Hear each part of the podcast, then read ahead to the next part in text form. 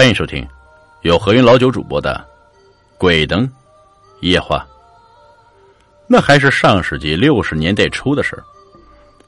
当时啊，到处闹饥荒，村里的王叔也饿死了。就在王叔饿死后没几天，村里就闹起了鬼啊！鬼就是王叔。这话最先是从李伯伯家传出来的。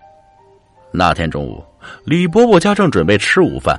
刚把饭菜端上桌，饭是稀的，照的能见人影；菜是咸菜，咸的如同盐巴。这时，王叔突然走了进来，张口就说：“哇，好香的饭菜！”最先发现王叔的是李伯伯的儿子，他大叫一声：“鬼呀！”吓得连忙跑到另一间屋子去躲了。他这一叫，全家人都吃了一惊啊！是啊，王叔死了好几天了。现在突然出现在他们家里，不是鬼又是什么？再看王叔披头散发，瘦的只见骨头，两眼大睁，舌头伸的老长，真是吓死人呢！李伯伯全家人顿时吓得四处逃亡，恨不得找个地缝钻进去。王叔叔见大家跑了，坐了下来，不慌不忙喝了一口稀饭，然后从身上掏出个钵头。又倒了两碗稀饭后，这才轻飘飘的离开了。王叔走后好半天，李伯伯家全家才敢出来瞧，发现王叔走了后，这才松了一口气呀。赶紧把大门关了，心里还是咚咚直跳。一整个下午，李伯伯全家连门都不敢开。晚上，全家人挤在一起，都不敢睡觉了。怕王叔突然造访，好在晚上王叔没来，一家平安无事。第二天，李伯伯颤抖着打开大门，率先走了出去。接着，大家也跟着跑了出门。一出门就遇到了人，他们便把遇到鬼的事说了。但是听的人却不信，说大白天的哪儿来的什么鬼呀？肯定是白日做梦。白日做梦。全家人一起白日做梦，这也太不可思议了。就在村子里，大伙儿都不信这回事当天中午啊，王叔来到了赵爷爷家。当时赵爷爷家也正准备吃午饭，也是刚把饭菜端上桌。大家一见到王叔，想到上午李伯伯一家说的事顿时都吓得立刻躲了起来啊。半天过后，等赵爷爷他们出来看，发现王叔已经不见了。桌上有三个碗空了，咸菜也少了些。见此啊，赵爷爷说：“王叔是饿死的，他成了饿死鬼。现在一到吃午饭的时候，他就出来讨饭了。”赵爷爷家也出现王叔的事传开后，大家才知道村里真的是闹鬼了。想到饿死鬼，大家都很害怕，心想鬼饿极了，说不定还要吃人呢。一时间，村里人人人自危，白天很少出门，晚上更是不敢出门了。由于啊，饿死鬼王叔是每天吃午饭的时候才出现，因此一到午饭时间，家家户户都把大门紧闭，心想关了门，王叔就进不来了。那天中午，我们一家人正准备吃午饭，突然有人拍门，全家人心里一惊，肯定是王叔。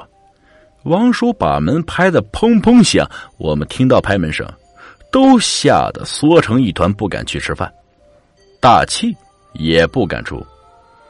这样应该可以给王叔制造一个家里没人的假象。可王叔闻到了饭菜香，就是不肯走啊！王叔不停的拍门，拍的我们一家心惊肉跳。我非常担心王叔把门拍烂了，跑进屋来吃人。我的担心，也是全家人的担心。爷爷说，王叔肯定是饿极了，不如去把门打开，让他进来吃饭，吃饱了就会走。要是惹火了他，等把门串开，那就会吃人。爷爷这么说，全家人都点头同意。可谁去开门呢？大家你看看我，我看看你，一时没言语。最后，爷爷说：“他去，他一把年纪活够了。”爷爷去开门的时候，大家赶紧躲了起来。我想看看王叔，便偷偷啊躲在了一个角落里。只见爷爷打开了门，王叔便飘了进来。爷爷笑着说：“您请。”王叔没说话，径直去了饭桌。王叔端起一个碗，就张开大嘴喝起来。一眨眼的功夫，一碗稀饭就被喝光了。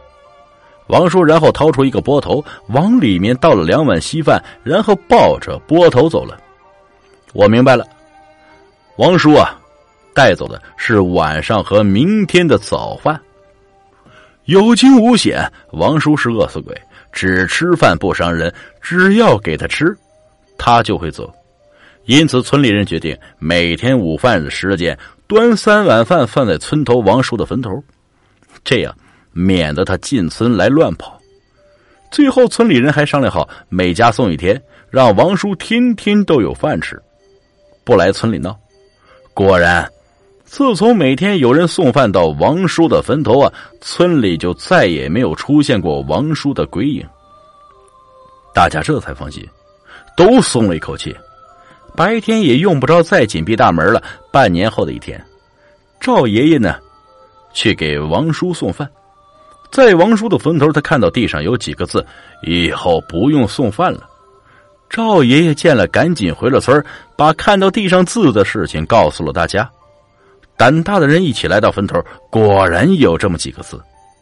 大家开始有些胆心啊，王叔不让送饭了，他是吃腻了。还是吃饱了，不想再吃了。后来的几天，没有人给王叔送饭去，但也没见到王叔来村里走动，大家彻底松了一口气。王叔啊，吃饱了。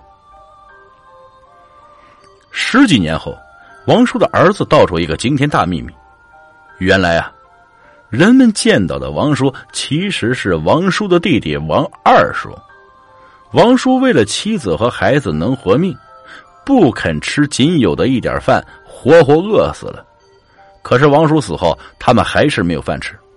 王二叔于是便装扮成王叔的样子，在吃午饭的时候到村人家去，这样大家以为他是鬼，自然会躲开，他就可以吃一碗饭，然后再为他们母子带两碗回去。正是这两碗饭，救了他们母子。大家知道是怎么回事后，心里五味杂陈。这时，王二叔早已死了，大家都不记恨他装鬼吓人。大家心里想：要是当初自己主动伸手帮帮王叔一家，王叔就不会死了，王二叔也不会装神弄鬼。可是，在那个年头。仅有一点粮食都是救命粮，谁也舍不得主动送人。不过，这事给大家提了一个醒：任何时候，人们都要共度难关，否则，困境里死去的人，真的可能变成鬼，来世上讨债。本集故事播讲完了，感谢各位听众的收听，我们呀，下集再见。